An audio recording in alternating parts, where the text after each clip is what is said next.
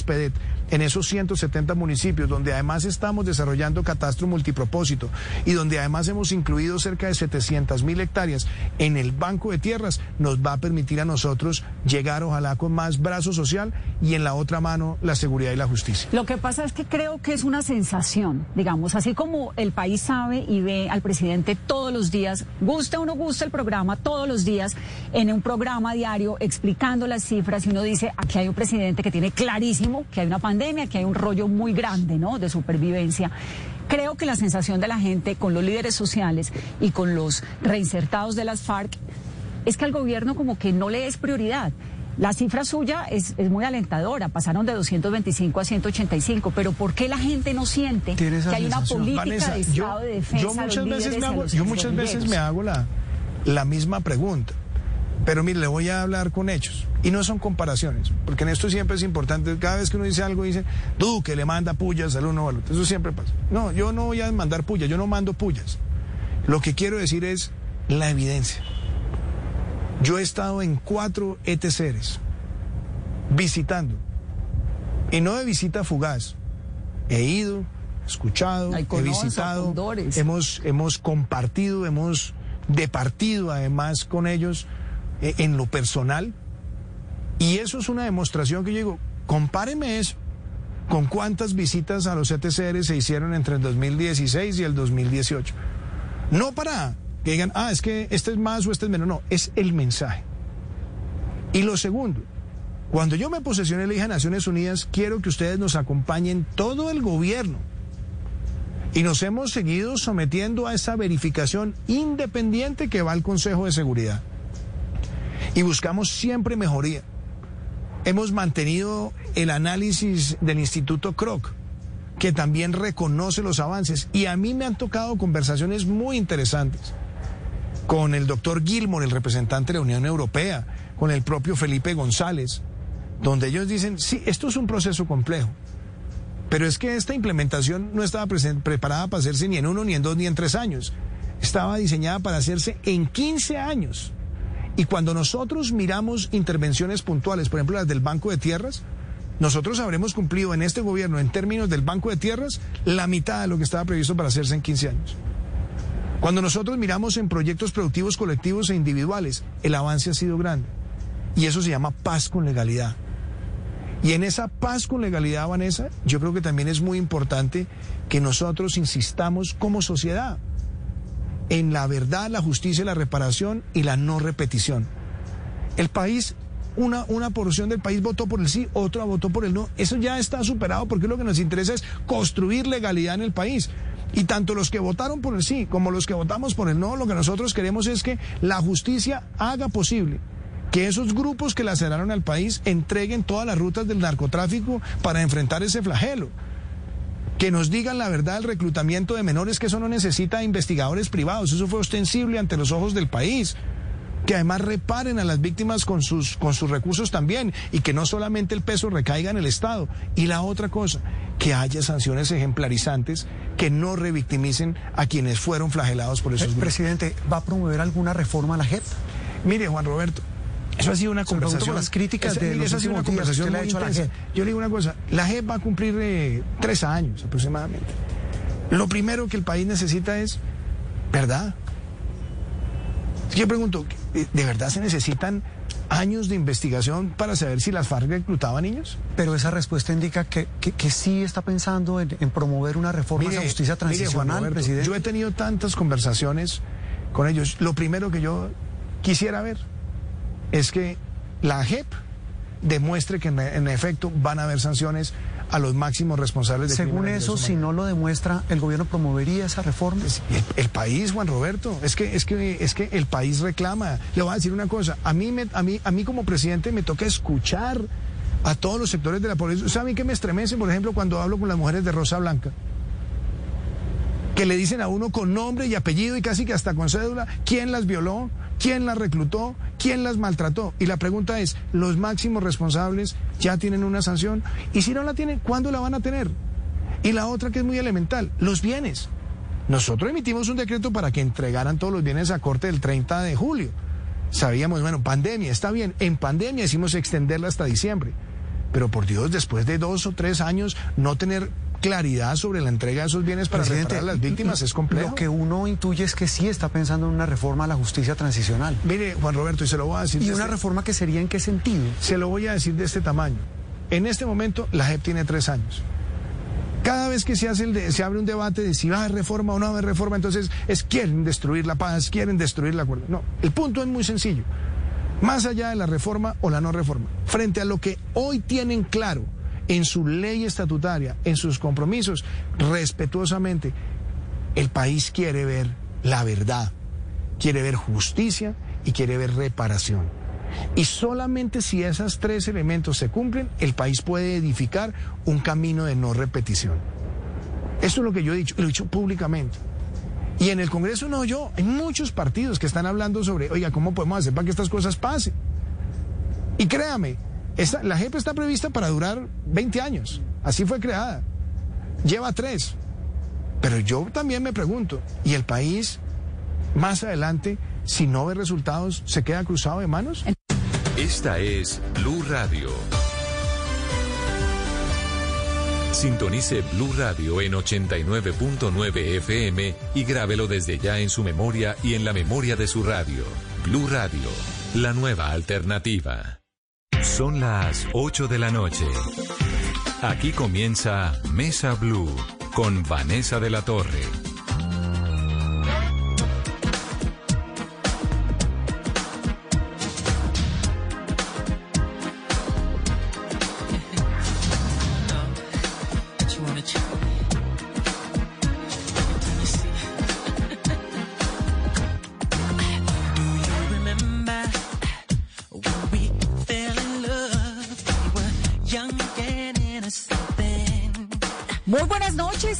A Mesa Blue. Hoy es viernes, es festivo. Estamos en este puente tratando de disfrutar un poco, si es que se puede disfrutar en algo, estos días tan dramáticos de la cuarentena.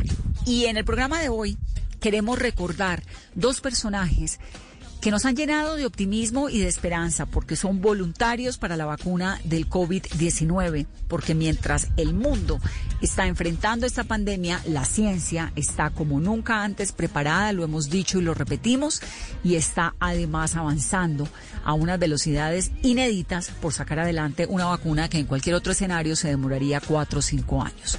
Así que en el programa de hoy vamos a recordar quiénes son estas personas, quiénes son estos hombres. Coincidencialmente los dos son hombres. Uno es argentino, vive en Sudáfrica, el otro es español, vive en Londres.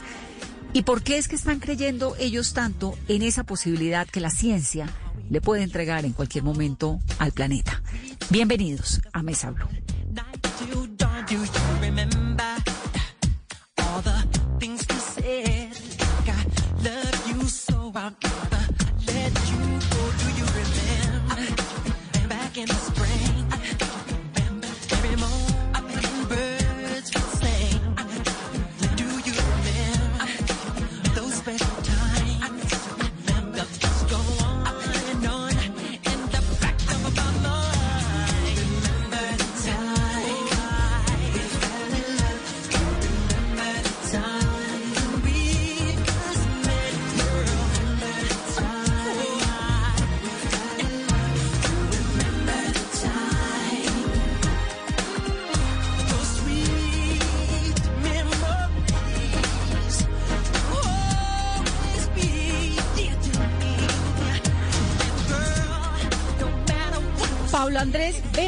Es argentino, tiene 54 años y vive en Sudáfrica. Pablo Andrés, bienvenido a Mesa Blue.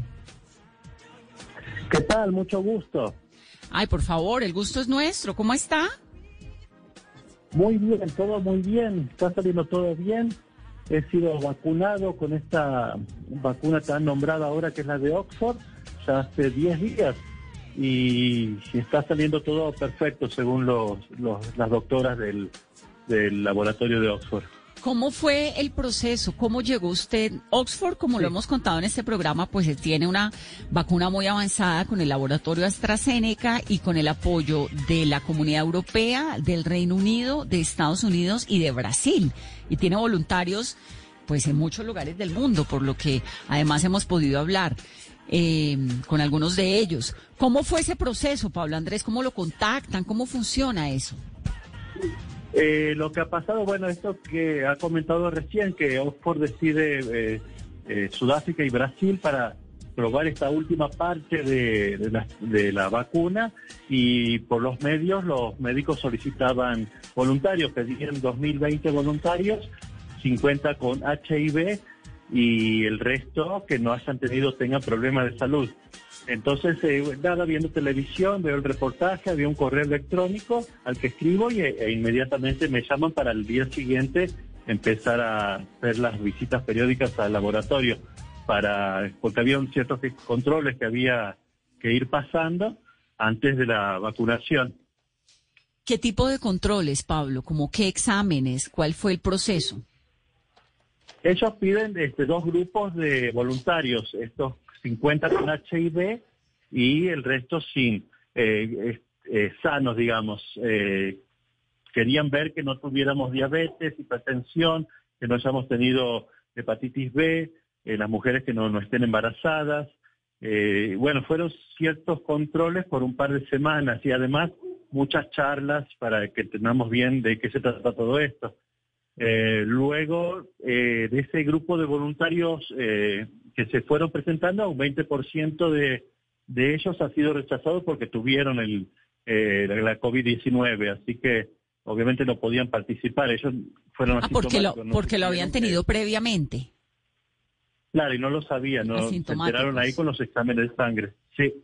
Así ah. que bueno, quedamos, fuimos quedando menos, hasta igual siguen solicitando hasta cumplir este número que pide Oxford, que es de 2020 voluntarios. Y bueno, van, están siendo vacunados día a día.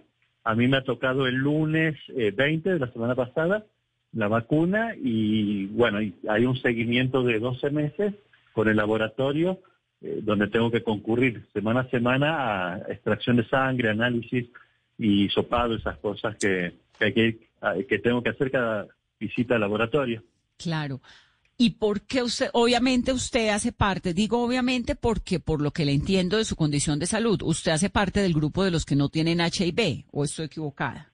Sí, sí, sí, sí, de, somos 1970 sin problemas de, de salud eh, previos o actuales. Y es muy interesante que busquen personas con HIV, pues porque además en África hay un porcentaje muy alto de población que tiene el HIV, entonces necesitarían reforzar también con la otra vacuna. Qué interesante. Ahora, Pablo, ¿qué lo motivó a hacer esto? Eh, esto de vivir en Sudáfrica, es que esto que decía antes de que Oxford has elegido este país, además este, esta pandemia nos ha eh, golpeado mucho acá en, en este país y creo que todos como que debemos eh, unirnos, eh, agarrarnos de la mano para, para dar un granito de arena, este, ayudar para que esto se eh, termine pronto, esta pandemia. Claro, y cuando usted me dice que le ha pegado muy duro la pandemia a Sudáfrica, Sudáfrica es el quinto país del mundo con más casos. Bueno, Colombia no está tan lejos, Colombia también. Oh. A su alrededor, ¿quién está contagiado? Hay muchos vecinos, este, yo vivo en un área rural, pero sí tengo varios vecinos, tengo eh, por parte de mi esposa varios parientes políticos en el lugar donde hago las compras, los empleados de la farmacia. Eh, sí está pegando duro ahora en Sudáfrica y el gobierno está avisando de que vamos a tener un agosto bastante duro también, pero por, por la cantidad de, virus que hay afuera. Aquí lo, lo que ha pasado en Sudáfrica es que no ha habido una cuarentena estricta como la hubo en otros países. Aquí solamente hubo una cuarentena de cinco semanas desde el 27 de marzo, eh, que también, cierto, por ejemplo, en el área donde yo hago las compras, ningún negocio ha llegado a cerrar, pero sí se dio fuerte en las grandes ciudades. Con estas cinco semanas de cuarentena hubo tres millones de sudafricanos que perdieron el trabajo. Entonces, bueno, como que el gobierno flexibiliza un poco la, cuarentena con todo lo que eso implica. Claro, que es una situación similar a Colombia. Estamos con unas cifras de desempleo brutales, nunca antes vistas. Oh. Es una situación muy dramática. Ahora, Pablo, este ejercicio de la, de la vacuna, que obviamente me imagino que le produce a uno susto, ¿qué le produce? ¿Qué, ¿Cómo lo conversa en familia? ¿Usted tiene hijos o solo con su esposa? No, no somos eh, los dos solitos. Eh, al contrario, me daba miedo no, no tener la vacuna. Igual, venía averiguando por, por internet este, qué había pasado previamente a, la llegada a Sudáfrica de, esta vacuna de Oxford, qué ha pasado con los voluntarios que atravesaron la fase 1 y 2. Yo no sé si me hubiera animado a presentarme como voluntario en esa primera fase, pero bueno, como he visto que esta vacuna no tiene complicación eh, alguna en, en los voluntarios y que todos el 100% han creado los anticuerpos, este, bueno, fue uno de los también motivos para decidirme ser voluntario, porque sentía además qué hay atrás de esta vacuna, quiénes están, lo que usted comentaba hace un rato, la Universidad de Oxford, acá una Universidad de Witt, que es muy prestigiosa, el gobierno de Inglaterra, todo, la funda de Estados Unidos, la Comunidad Europea, o sea, no tenía miedo, sabía que estaba en buenas manos. Paulo, ¿y su esposa también se voluntarizó? Ella no, no puede porque es diabética y no, no querían gente con diabetes por ahora. No sé si en el futuro lo, eh, estará contemplado, pero bueno, no entraba en el grupo de voluntarios que buscan acá. Claro. ¿Y ese voluntariado tiene algún tipo de remuneración económica? No, no, no, no, no. Eh, obviamente que no, no, ninguno. Para nada. Es simplemente el, el bueno, es, es, muy casi poético, ¿no? El sentido de creer, ayudar y, y, volverme, arriesgarme si toca. ¿Qué compromiso firman? ¿Qué riesgos hay? Usted le dice, mire, le puede pasar qué. En el peor de los casos decían que podría haber algún voluntario alérgico donde sí la podría pasar mal con que no pudiera respirar o algo por, por una reacción alérgica, pero bueno, había varios eh, médicos alrededor y también en los exámenes de, de, salud previos eh, fueron verificando que no que no los voluntarios no tengan ningún problema que se pudiera presentar en el momento de la vacunación. Igual nos hemos quedado unas horas después de la vacuna para ver que estaba todo bien y sí, sí, eh, nos dijeron que si llegara algo pasar, este, ellos obviamente van a cubrir todos los gastos de, internación o lo que sea, pero nos dijeron que, tengamos tranquilidad, que nada va a pasar. Claro. ¿Usted queda vinculado a este proyecto durante un año, nos dijo, 12 meses? Sí, sí, empezó desde el momento de la vacunación, son 12 meses que tengo que estar eh, conectado con la Universidad de Oxford y haciendo estos chequeos periódicos. Ah, por ahora es todas las semanas, todos los lunes pero con el tiempo va a ser más espaciado cada dos semanas y después eh, un poco más espaciado. Pero bueno, tienen que ir viendo con, en mi sangre si, si aparecen los anticuerpos y todo eso. Paulo, y frente a la dosis de la vacuna que les han dicho, ya les aplicaron una primera dosis, ¿está contemplado que les apliquen otra? Nos dicen que no, que es una pequeña dosis, una sola, pero sí de los 2020 voluntarios van a elegir 10 para una posible segunda dosis. Eso no nos explicaron por qué, pero bueno, solamente 10 de los 2020 van a recibir una segunda dosis, pero todos es una sola dosis. ¿Y qué tanta información reciben, Pablo? Por ejemplo, les cuentan, mire, estamos en esto, no ha funcionado, sí o no, o simplemente eh, se encargan de que ustedes estén bien de salud. Eh, dos semanas antes tuvimos reuniones periódicas, ir al laboratorio, nos hablan, nos muestran los documentos, los leemos eh, juntos los médicos y los voluntarios, nos van explicando todo cómo va eh, a ser el proceso paso a paso y también nos dan la libertad de dejar el proyecto. Si alguno quisiera dejarlo en este momento, lo hacen y ellos tienen la obligación de no preguntar por qué. Así que sí, sí, somos bastante libres. Pero bueno, obviamente supongo que todos los voluntarios van a seguir el, el, el proceso de 12 meses. Pues sí, porque ya tomaron la decisión más difícil, ¿no? Claro, seguro. ¿Y usted tiene la sensación de que cuándo vamos a saber si hay vacuna o no? Hay mucho optimismo por parte de, las doctoras, ¿eh? muchísimo optimismo. Hubo esta publicación hace dos lunes eh, eh, mundial de esa publicación eh, científica de, de, Lancet, creo que se llama, donde decían que los resultados previos fueron excelentes, que, que no hubo ningún tipo de problema con los voluntarios, que todos tienen el anticuerpo, el 100%, así que siempre nos dijeron desde el primer día en el laboratorio que la distribución mundial va a ser en el primer trimestre del año que viene.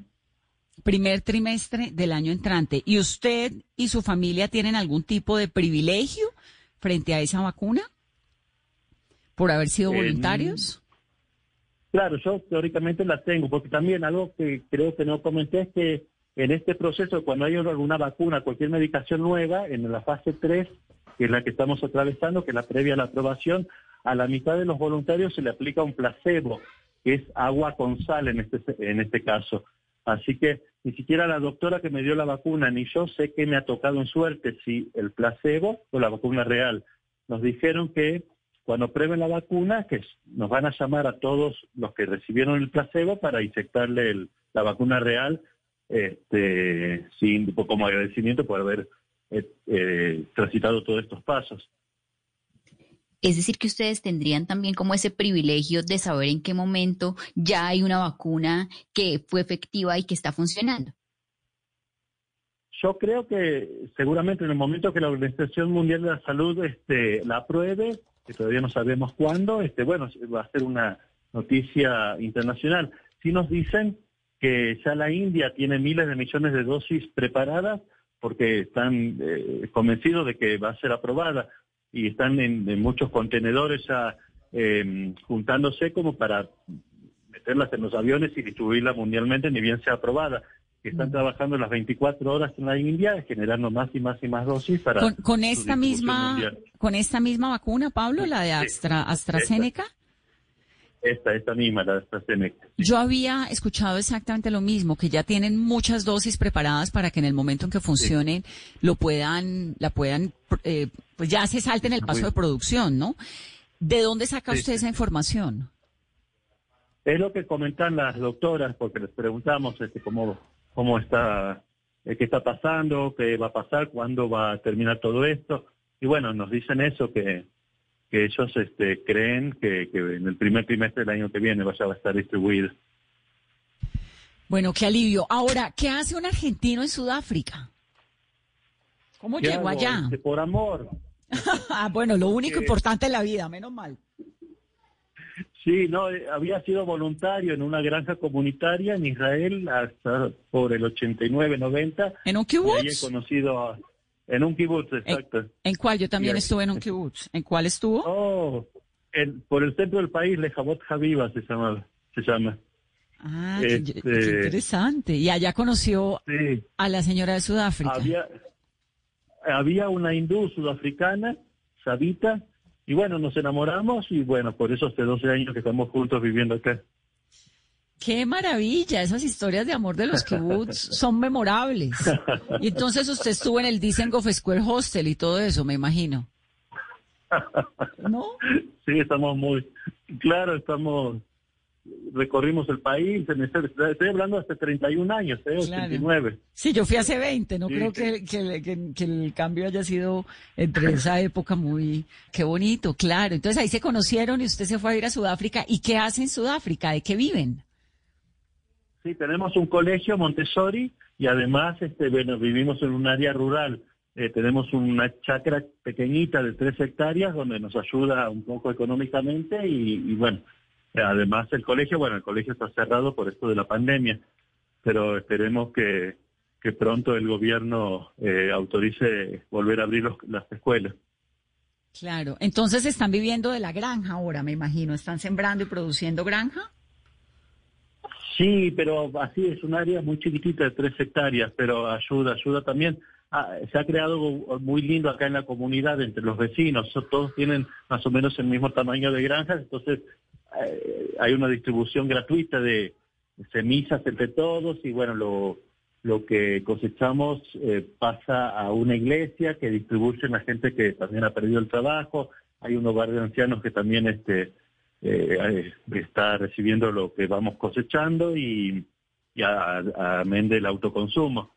entonces, bueno, se ha creado esta um, unión esto entre, entre la comunidad eh, eh, por esto que estamos viviendo. Ay, qué belleza. Afortunadamente, Pablo, existen seres humanos como usted también en este planeta.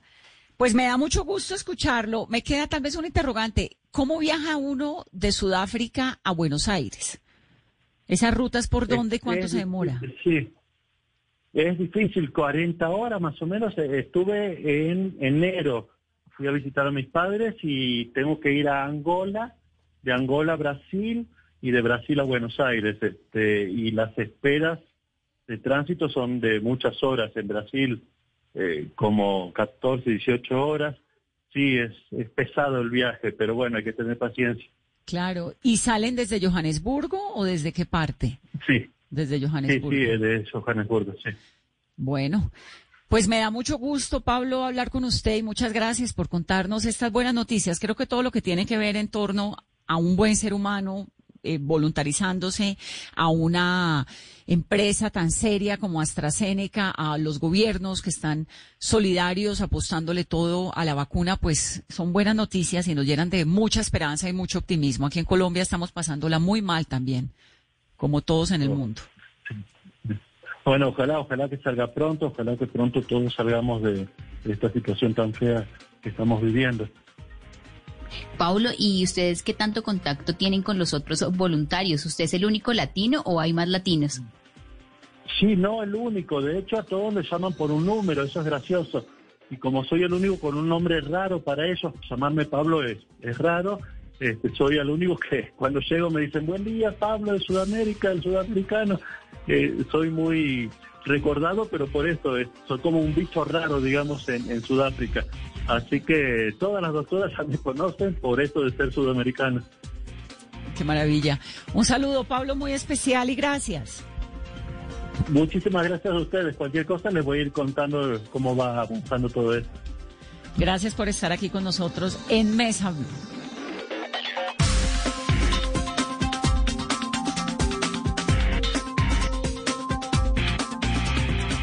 este viernes festivo en En Blue Jeans, la importancia de la cumbia en Colombia y Latinoamérica. En Orgullo País hacían camisetas tipo polo y ahora producen batas quirúrgicas. En Covideas nos antojaremos de arepas santandereanas con un emprendimiento delicioso de esta región del país. Y no se pierda toda la música y el entretenimiento aquí en En Blue Jeans de Blue Radio. En Blue Jeans, este festivo de 7 a 10 de la mañana por Blue Radio y bluradio.com. La nueva alternativa.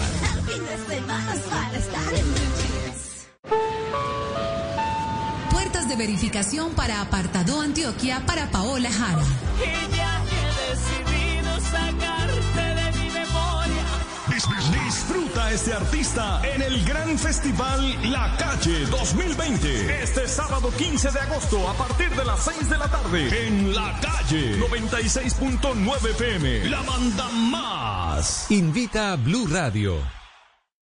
Velocidad, seguridad, nuevos modelos, tips, información, lo más reciente y relevante del mundo automotriz en Autos y Motos con Ricardo Soler, Nelson Asensio y Luceuse. Autos y Motos por Blue Radio y bluradio.com, la nueva alternativa. Este sábado en Casa Blue, el primer centro comercial con tecnología 3D. ¿Cuáles son sus innovaciones? ¿Y quién dijo miedo? El nuevo remix de Charlene y Mike Bahía. Los retos de trabajar a distancia y reinventar su negocio en época de pandemia. Esto y mucho más en Casa Blue desde las 10 de la mañana. Casa Blue, este sábado a las 10 de la mañana por Blue Radio y bluradio.com. La nueva alternativa. ¿Qué tienen en común? Egan Bernal, Rigoberto Urán, Nairo Quintana, Superman López, Sergio Higuita, Daniel Martínez, Winner Anacona, Dayer Quintana, Rubén Darío Arcila. En una tierra capaz de parir fenómenos, ciclistas en cada recodo de cualquier camino. Que todos estarán desde Francia, en el Criterium Dauphiné, en Blue Radio, acompañando a los ciclistas colombianos siempre. Blue Radio, la nueva alternativa. Son tiempos de cambios a gran velocidad. Ahora la humanidad habla de teletrabajo, compras en línea, conciertos por internet, banca virtual, emprendimientos y ciudades inteligentes. Para estar a la vanguardia, sintonízate con Blue 4.0, donde la economía digital y las industrias creativas son una excusa para conversar. Dirige Juan Manuel Ramírez. Blue 4.0, lunes a viernes de 9 a 10 de la noche en Blue Radio. La nueva alternativa. Continuamos en Mesa Blue. Estamos esta noche hablando de vacunas, de la vacuna contra el COVID-19. Joan Pons tiene 45 años, es enfermero, vive en Londres después de haberse ido de España para Inglaterra. Joan, ¿cuál es su historia? ¿Por qué usted decidió ser voluntario para que le pongan el COVID-19? ¿Cómo funciona eso? Sí, hola, hola. Ah, pues encantado de estar aquí y, hacer esta nota con ustedes.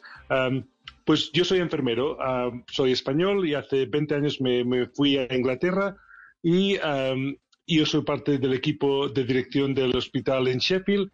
Y cuando vino la, pandemia, a, principios de, marzo, decidimos que teníamos que ah, aumentar la capacidad de nuestra uh, unidad de cuidados, de cuidados intensivos. Y hace tres meses que yo estoy, uh, volví a primera línea y estoy trabajando, uh, luchando contra el coronavirus. Y también he seguido muy de cerca la, esta carrera que muchas instituciones están haciendo para poder sacar la vacuna. Y una de ellas es la de Oxford. Yo recibí un email que eh, querían empezar la fase 3, que es la fase antes de comercialización, y eh, buscaban específicamente eh, personal sanitario que estuviera al frente eh, de luchando contra el COVID, porque querían reducir el tiempo que normalmente la fase 3 tarda dos, tres años a unos solos cuantos meses. Yo no lo dudé y porque como enfermero, como padre y como hijo estoy hartísimo del COVID y quiero que esté en el pasado. Y la única manera que puede hacer que, puedo, que lo podamos vencer es con una vacuna. Por eso yo di un paso al frente y puse mi granito de arena a, la lucha esta contra el coronavirus. John, explíquenos varias cosas, porque eh, obviamente eso es una decisión que supongo que tomó acompañado de su familia. ¿Qué dice su esposa? ¿Qué dicen sus hijos, sus padres? La verdad es que ahí cometí un, error, porque eh, yo soy muy impulsivo, soy, soy, soy, latino, soy español y soy un poco fuego. Y eh, no me lo pensé mucho y tomé la decisión unilateralmente. No se lo dije a mi mujer ni a mi familia, eh, porque yo tampoco sabía si podía ah, ser eh, voluntario o no, porque tenía que pasar un reconocimiento médico y unas pruebas y unas analíticas. Pues yo pasé todos ah, los exámenes y al final me dieron día y hora para, para, darme la vacuna. Entonces sí, eh, cuando llegué a casa lo de, se, lo dije a mi familia muy sutilmente mientras estamos cenando. Eh, le dije a mi mujer, se llama Karen, digo, Karen, eh, este viernes igual llego poco tarde del trabajo. Y la Karen me dice, oh, es que, eh, que tienes más pacientes, que, que la unidad está llena. y digo, no, no, es que me ponen la vacuna. E igual, si tiene algún efecto secundario, me tengo que quedar en el hospital. Bueno, el silencio fue increíble. Eh, pues entonces se levantó ah, y al cabo de un minuto se puso las manos a la cabeza, me dijo que estaba loco y no me habló por tres días.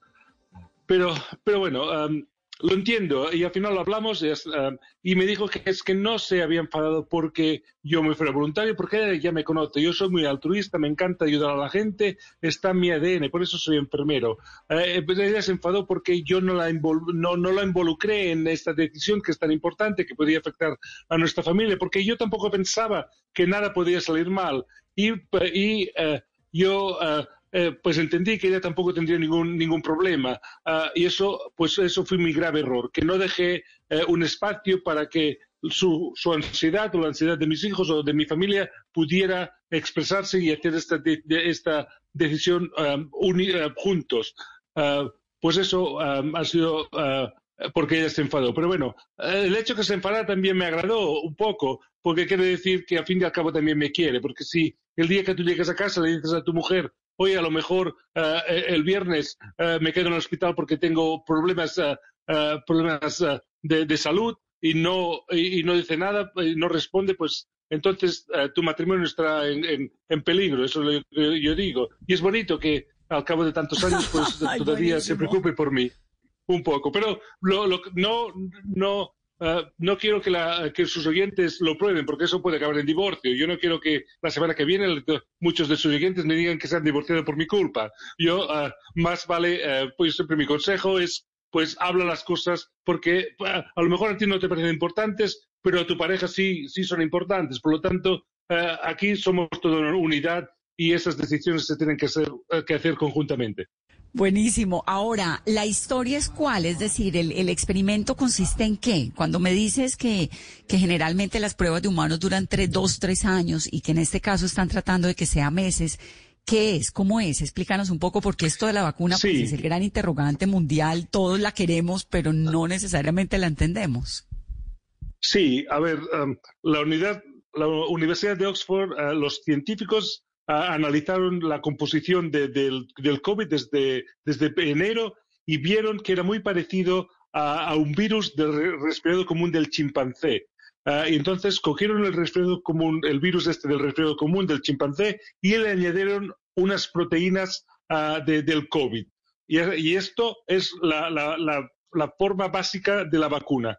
Entonces a mí me la pusieron el día 5 de junio y lo que intentan es que eh, ahora mi sistema inmunitario tiene que producir anticuerpos ah, para que en el futuro, si el virus real, el virus que me puede hacer daño a mí, eh, entra en mi cuerpo, yo ya tengo los anticuerpos y los policías que pueden parar, ah, pueden reconocer la, la, la- la proteína del COVID y ah, y pues matar al, virus antes de que se multiplique, porque lo importante es no dejar el virus que se multiplique y me invada mi cuerpo.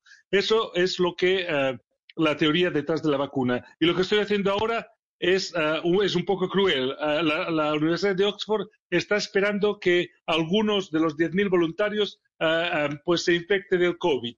Por eso pidieron específicamente personal sanitario que estuviera en primera línea, porque las probabilidades matemáticas de que yo me infecte son muchos mayores y solo tienes que coger el periódico que cada semana hay miles de infectados de, enfermeros y de, y mis compañeros de, medicina y de otras profesiones por el simple hecho de que estamos al frente y yo estoy a diario en contacto con el COVID, porque todos mis pacientes en cuidados intensivos están infectados. Claro, y, Johan, yo tengo una duda. ¿Por qué es tan necesario que algunos de los 10.000 voluntarios se infecten? Pues ya tienen el virus en el cuerpo porque se lo pusieron, pero ¿por qué es tan importante que tengan o desarrollen estos síntomas? Bueno, porque eh, de momento eh, la, vacuna ha servido para crear, para crear los anticuerpos. Ahora tenemos que, que ver que realmente los anticuerpos que hemos creado puede, eh, puede parar el virus. Porque, eh, porque es, es una fase experimental, todavía no saben eh, la, si, qué efectividad tiene. Lo puedes matar todos, y también no, no saben si eh, todo es efectivo para todo el mundo o habrá diferencias, depende de la edad, de la raza. Por eso están, ahora estamos en esta fase 3 para ver si cómo los, uh, los voluntarios evolucionan y si todo el mundo uh, uh, eh, tiene los mismos resultados. Y entonces la Universidad de Oxford dice que eh, ya podrá tomar una decisión para saber si realmente la vacuna puede ir a comercializar eh, a finales de agosto, principios de septiembre. Y lo que a mí ya me parece muy, uh, pues, muy esperanzador es que en octubre estará ya en Reino Unido, en noviembre estará en Europa y diciembre en todas las casas. Ya podrá llegar eh, en Colombia y en Sudamérica para Navidad, que sería el mejor regalo para todo el mundo. Empezar el 2021 con esperanza y sin tener eh, que, que, la angustia de, de, que ahora mismo todo el mundo está sufriendo con el COVID. No, ese sería el mejor regalo de Navidad para el planeta. Pero ¿tú crees que va a ser sí. así de rápido? Yo creo que sí, uh, porque, a ver, sí cabe la, una mínima pos posibilidad de que la Universidad de Oxford, uh, la vacuna, uh, pues no sea muy efectiva, pero uh, hay una carrera ahora que muchísimas otras organizaciones están haciendo. Uh, la, de Oxford fue la primera que entró en fase 3, ya entró una, de, una también de uh, Japón, una de China, me parece que una, una de América, y hay como en total unas 140 más posibles vacunas que están en la fase 2. por lo tanto, alguna saldrá. Sería muy difícil de que todas las vacunas salieran mal. Por lo tanto, yo tengo esperanza, tengo mucha confianza en la ciencia de que esto se va a, se va a poder salir en el mercado uh, pues antes de fin de año. Como he dicho, sería la mejor noticia del 2020, porque hasta ahora pues no hay mucho que celebrar. No, hasta ahora celebramos la existencia de personas como usted que le apuestan a la vida, ah. eh, a riesgo de la propia vida y de todos los sanitarios, ¿no? Creo que eso es como, como que ha mostrado sí. la mejor parte del ser humano también.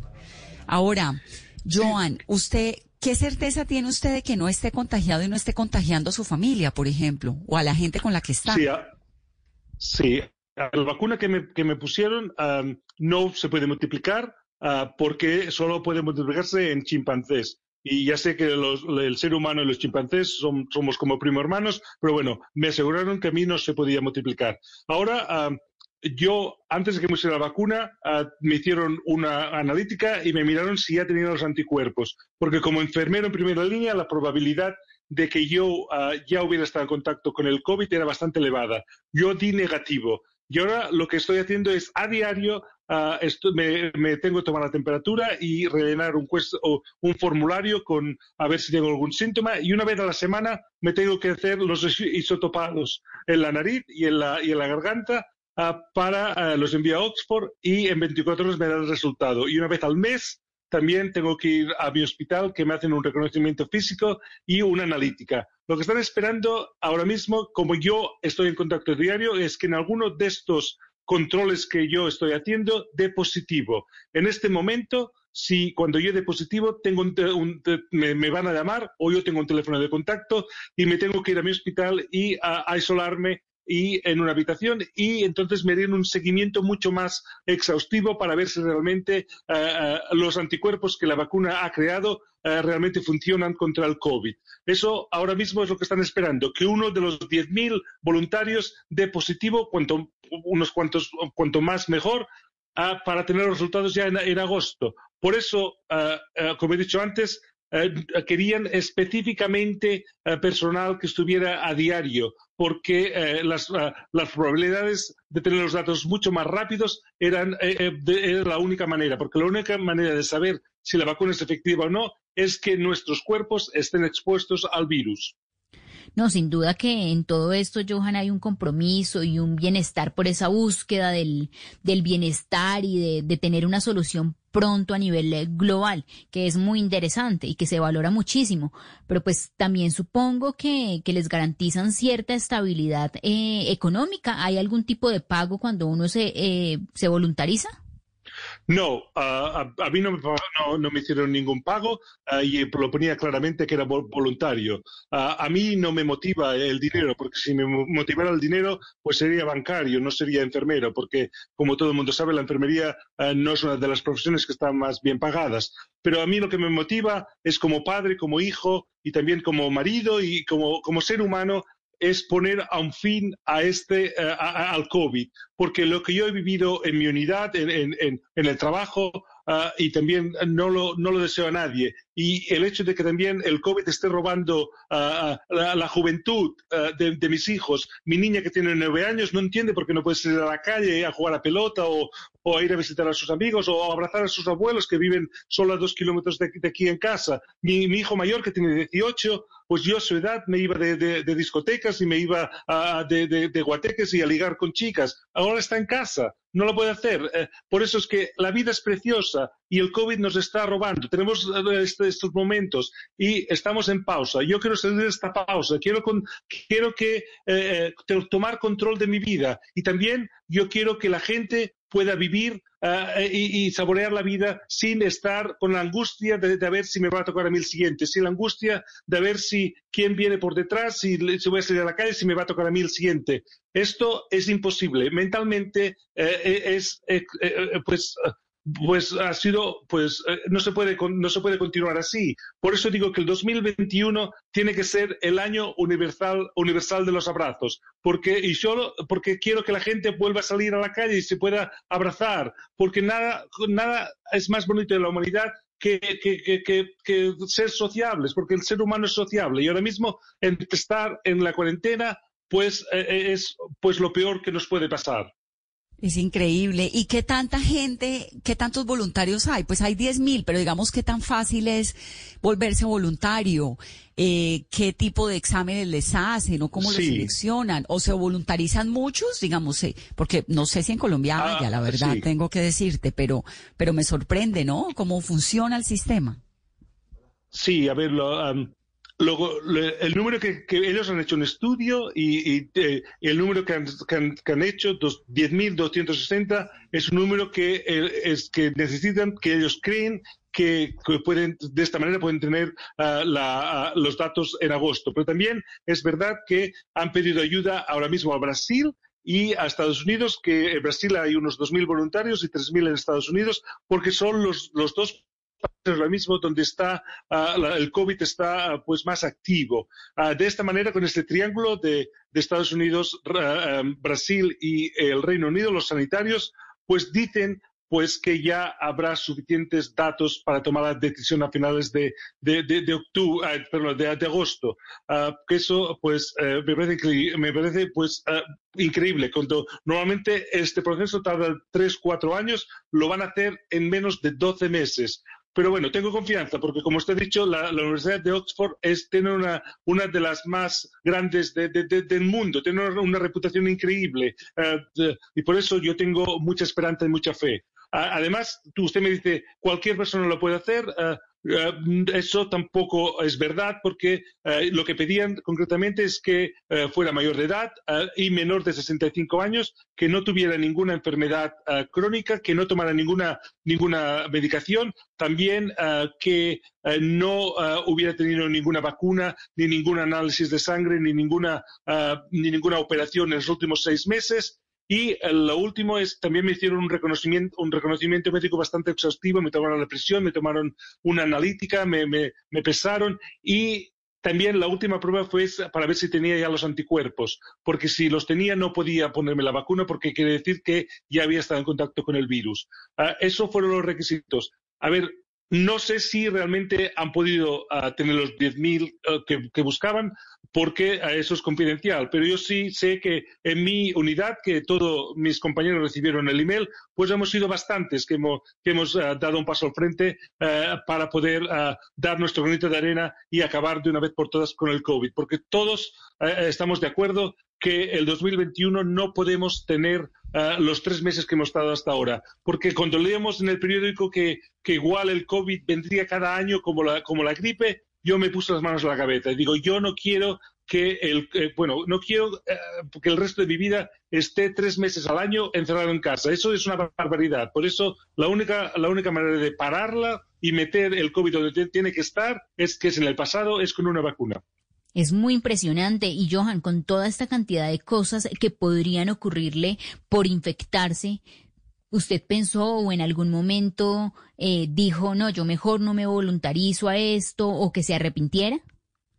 La verdad es que sí. A ver, yo soy pues muy fogoso y enseguida dije que sí, pero la verdad es que la, noche antes de que me hubiese la vacuna, pues ah, ah, no pude dormir muy bien. Estuve dando vueltas en la, en la cama y a las, a las 5 de la mañana ya me levanté. Además, ah, yo cuando fui al hospital a que me pusieran la vacuna y llegué allí a la recepción.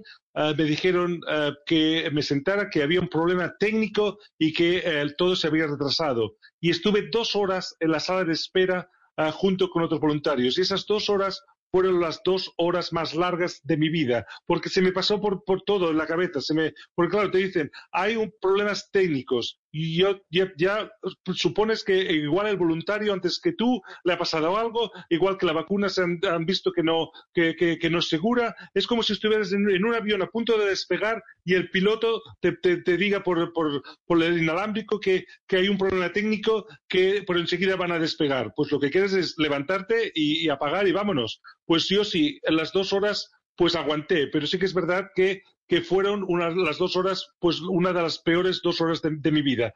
Pero ah, también ah, quise ser positivo, porque yo soy muy positivo, y, no quise uh, que, que, llenarme la mente de, cosas negativas, porque al fin y al cabo yo pues lo tengo muy convencido de mí mismo que, lo hago porque se tiene que hacer, porque no soy de las personas que se está sentada en, en el sofá y espera que alguien solucione los problemas yo tenía en mis manos dar mi granito de arena, dar un paso al frente y poner mi ayuda a, que acabar con la pandemia. Y eh, por eso yo lo hago encantado y lo volvería a hacer. Sí es verdad que tuve unos momentos de, que también soy humano ah, y al fin y al cabo eh, eh, cuando yo leí lo que ponía lo que me, podía pasar y la última línea ponía que en casos muy extremos podía dar un choque anafiláctico y la muerte pues claro esa frase se te quedó grabada en la mente y siempre siempre estaba allí pero ah, creo que el peligro ha pasado ya. Porque si te va a pasar algo, normalmente pasa en los dos primeros días, todos como mucho en una semana. Y el hecho de que no he tenido ningún problema, ningún síntoma, ninguna complicación, eso me da mucha esperanza e ilusión para, para, saber que la vacuna no solo es efectiva, también es segura, porque si no es segura, pues a nadie se la va a poner. Pues de momento ni yo ni nadie de mis compañeros ha tenido ningún problema y eso para mí es maravilloso. Claro, ahora, ¿qué puede pasar de aquí en adelante? ¿Que no funcione? ¿Que funcione? Ojalá. Que no funcione, pero ya consecuencias dramáticas no, no habrá, supongo, ¿no? En el caso de ustedes. No, no. Ah, lo, lo que puede pasar es que eh, sí, sí, la vacuna sea efectiva, pero que, que, no, ah, que no sea totalmente efectiva, que no mate el virus por completo, porque am, eh, tiene que ver la- el porcentaje de- también de, de personas, porque a veces ah, ah, diferentes ah, razas y diferentes edades pues fu- funcionan diferentemente. Ahora lo que están investigando es saber si la vacuna es, puede- tiene que ser universal, que es una vacuna para todo el mundo, o tienen que hacer modificaciones dependiendo del país o también de la edad del grupo que, los, que se lo van a poner. Y la otra cosa que también están investigando es que a mí me van a, continuar haciendo, ah, o, ah, me van a continuar visitando por, por un año porque quieren saber si eh, mis anticuerpos van a poderme también defenderme del virus eh, el año que viene si es que vuelve. Porque como usted sabe, el virus, el de la gripe, cambia cada año. Y quieren saber si el coronavirus ah, volviera el 2021, ah, si tendrían que, que producir otra vacuna o ya una, con la, una dosis en- de, de por vida ya funcionaría. Eso son ya pensando a lo, a lo largo, a lo largo tiempo. Por eso am, el, el control que yo voy a tener, eh, voy a tener es no solo hasta agosto, me van a continuar hasta el mes de, mm, eh, de junio del año que viene. Ay, qué maravilla. Pues a mí me da mucha alegría, Joan, hablar con usted y saber que en el mundo hay personas como usted que se, que se, se la juegan, ¿no? De esta manera. Usted está ahorita sí. todavía trabajando en las UCIs, ¿no? En las unidades de cuidados intensivos COVID. Sí, sí, sí, así es. Ah, ah, Estuve en el turno de noche, he acabado las 7 de la mañana esta mañana y me he levantado para, para atender a, a- vosotros, que estoy encantado ah, de hablar con Colombia, que también me encanta porque ah, una de mis, de mis cantantes favoritas es, es de Colombia, la Shakira, que, que vive en, en Barcelona, es mi ciudad natal, pues eh, tenemos esto- esta cosa en común. Y además, eh, su marido juega con el mejor equipo del mundo, que es el Barça, y eso para mí es eh, eh, también es- es bonito. Me encanta esa conexión con Colombia. Joan, Sí, eh, ¿cómo bueno. es la vida en, en- en una UCI? ¿Cómo es su vida allá en el trabajo en la UCI en la Universidad de Oxford? Sí. Es- usted está en el hospital de Eh, Oxford, ¿no? Sí, sí, ah, ha sido durísimo, como he dicho. Ah, en el pico, aquí en Inglaterra, hemos sufrido mucho. Ha habido más de 50.000 muertos en, en total. Ah, a, a diario, ah, en, en abril, a mí a diario, la vida de mis pacientes se me escapaban de las manos. Era muy frustrante. Además, no solo esto, era la soledad, por el hecho de que, de que los, de- la- los pacientes no podían tener a sus seres queridos a, a- a su lado, porque el virus es muy cruel y es muy fácil de, de- que se infecten. Por lo tanto, yo me he convertido en el hijo, me he convertido en el marido, me he convertido eh, eh, eh, en el padre de, muchos de mis pacientes y eso psicológicamente también me ha afectado mucho. Además, como enfermero, el, el simple hecho de, saber que, que igual me va a tocar a mí, que me va a infectar a mí, porque una semana estoy... ah, ah, eh, estoy trabajando con mis compañeros y el día de semana mi compañero ya no está. Y cuando le pregunto a la jefa, ¿dónde está ah, Miguel? Y me dice, oh no, Miguel está en cuarentena porque ha dado positivo por el virus. Sí, claro, te- te- te sientes, te sientes muy vulnerable y te sientes que, que, pues cada día te estás ah, arriesgando la vida. Y mi peor pesadilla además es que no solo a ver que yo ah, me infectara, es que yo trajera el virus a infectar a mis seres queridos. Para mí esa sería la peor pesadilla.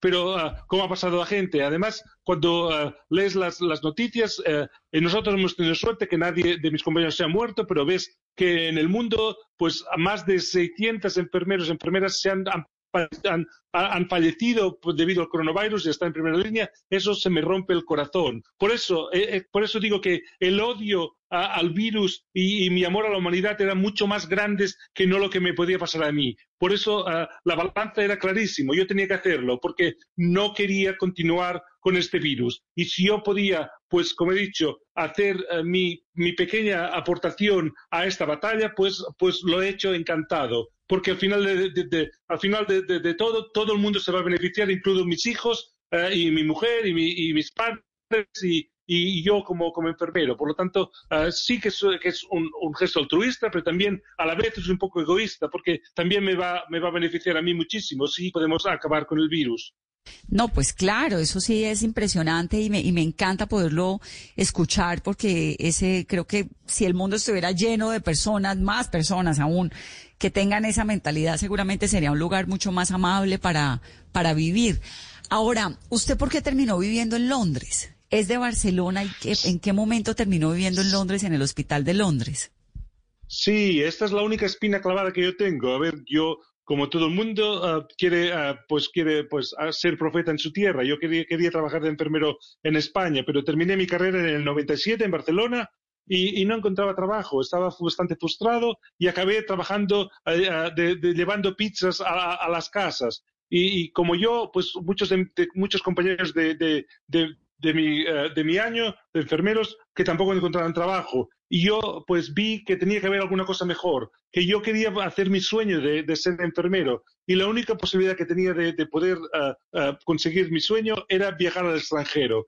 Y eh, me vine a Inglaterra, pero en principio solo pensaba que me venía para, para uno o dos años y después quería volver a España. Pero bueno, al final empecé mi carrera y es- la, situación en España no mejoró y, y ahora pues ya tengo una familia, tengo una mujer, tengo tres hijos y tengo he hecho mi sueño se ha vuelto realidad y he tenido pues una carrera ah, fantástica de, de enfermería. Lo único que no he tenido es el buen tiempo y el sol de España, pero bueno, no se puede tener todo porque en Inglaterra llueve muchísimo. Pero bueno, estoy contento que al fin y al cabo he, he hecho realidad mi sueño que, que a veces eh, pues no muchas personas pueden decir que, que están trabajando de lo que les apasiona, porque eso para mí es importante, porque te pasas mucho tiempo en el trabajo y si no, si no amas lo, lo, lo, lo que- que haces, pues eh, la vida te va a ser bastante dura.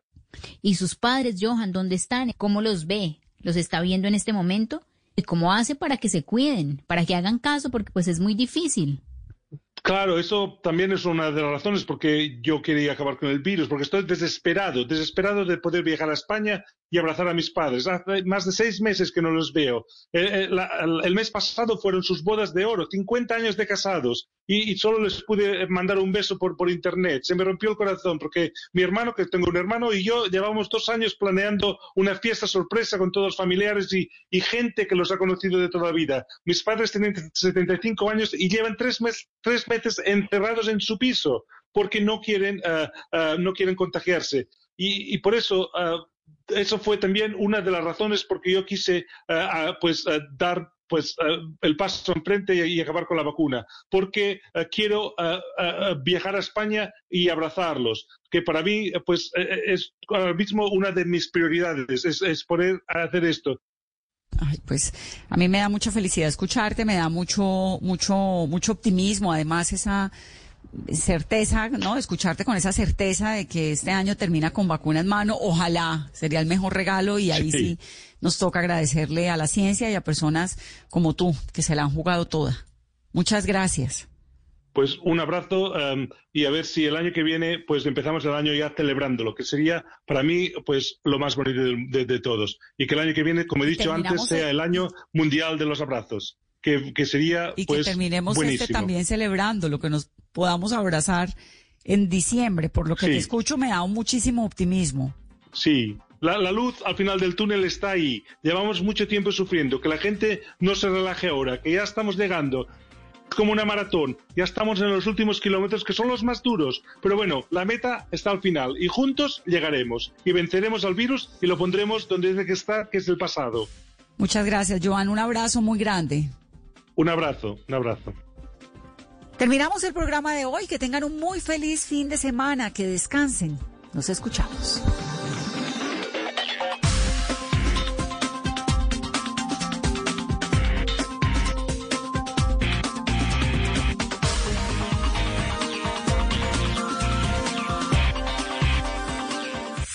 Son tiempos de cambios a gran velocidad. Ahora la humanidad habla de teletrabajo, compras en línea, conciertos por internet, banca virtual, emprendimientos y ciudades inteligentes. Para estar a la vanguardia, sintonízate con Blue 4.0, donde la economía digital y las industrias creativas son una excusa para conversar. Dirige Juan Manuel Ramírez. Blue 4.0, lunes a viernes de 9 a 10 de la noche en Blue Radio. La nueva alternativa.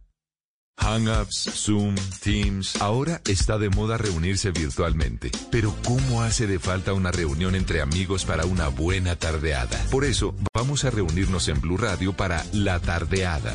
Una reunión para conversar, compartir y volvernos a encontrar. Reunámonos este sábado y domingo en Blue Radio para La Tardeada con Juana Uribe, Juan Esteban San Pedro, Juan Esteban Costaín, Hernando Paniagua, Dago García y Jorge Alfredo Vargas. De 5 a 7 de la tarde, Blue Radio, la nueva alternativa.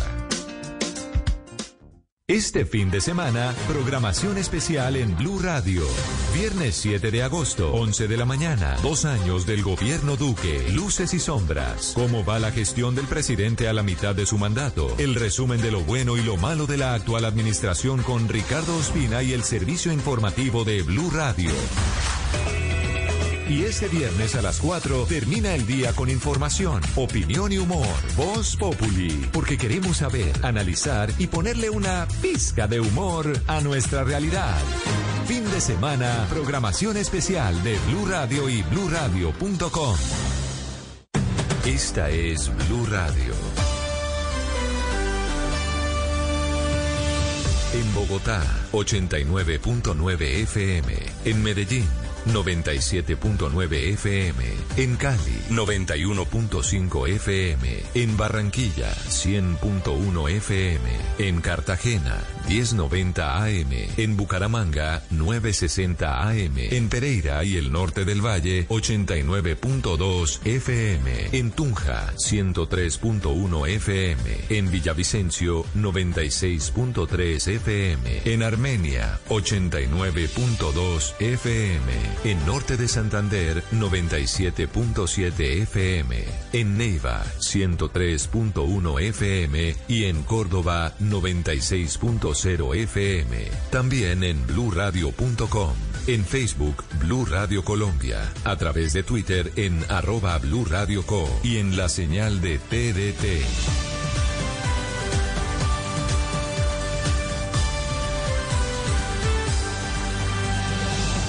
Blue Radio, la nueva alternativa. Voces y sonidos de Colombia y el mundo en Blue Radio y bluradio.com, porque la verdad es de todos. Buenas noches, son las nueve de la noche, dos minutos en Blue Radio y todo el equipo informativo sigue conectado llevándole lo mejor y la más completa información de lo que pasa en Colombia y el mundo. Comenzamos porque bomberos de Barranquilla atienden a esta hora un grave incendio en una bodega de productos químicos ubicada sobre la vía 40. Empresas cercanas al lugar de la emergencia han sido evacuadas por la presencia de material inflamable. ¿Qué es lo último, Diana Ospino?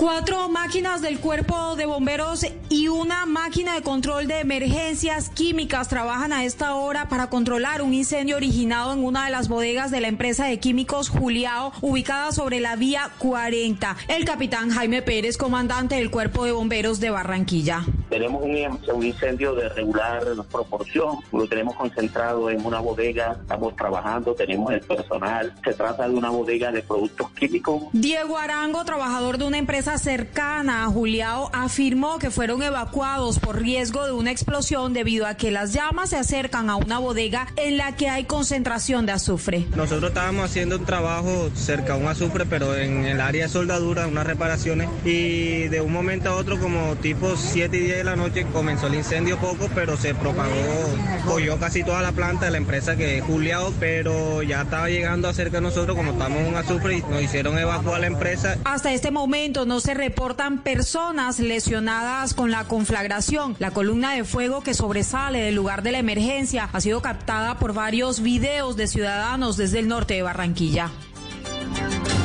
Gracias Diana y ahora volvemos a Bogotá porque hace pocos minutos terminó de hablar la alcaldesa Claudia López y señaló que por ahora no está prevista una nueva cuarentena en la ciudad. Además dijo que se evalúa si en septiembre se puede reabrir el aeropuerto El Dorado. Uriel Rodríguez. Pues la alcaldesa de Bogotá, Claudia López, manifestó que el pico de la pandemia que se espera termine a finales de agosto sea el punto de partida para evaluar nuevas acciones en la ciudad y descartó que por ahora se extiendan las medidas que están decretadas hasta el 31 de agosto próximo y que incluye la cuarentena sectorizada que el 14 culmina en las localidades de Suba, Engativá y Barrios Unidos. Las semanas de agosto, vamos en, la tercera semana, nos quedan tres más para pasar el pico de la pandemia. Esperamos que esto a finales de agosto empiece a mejorar eh, y con base en la información de evaluación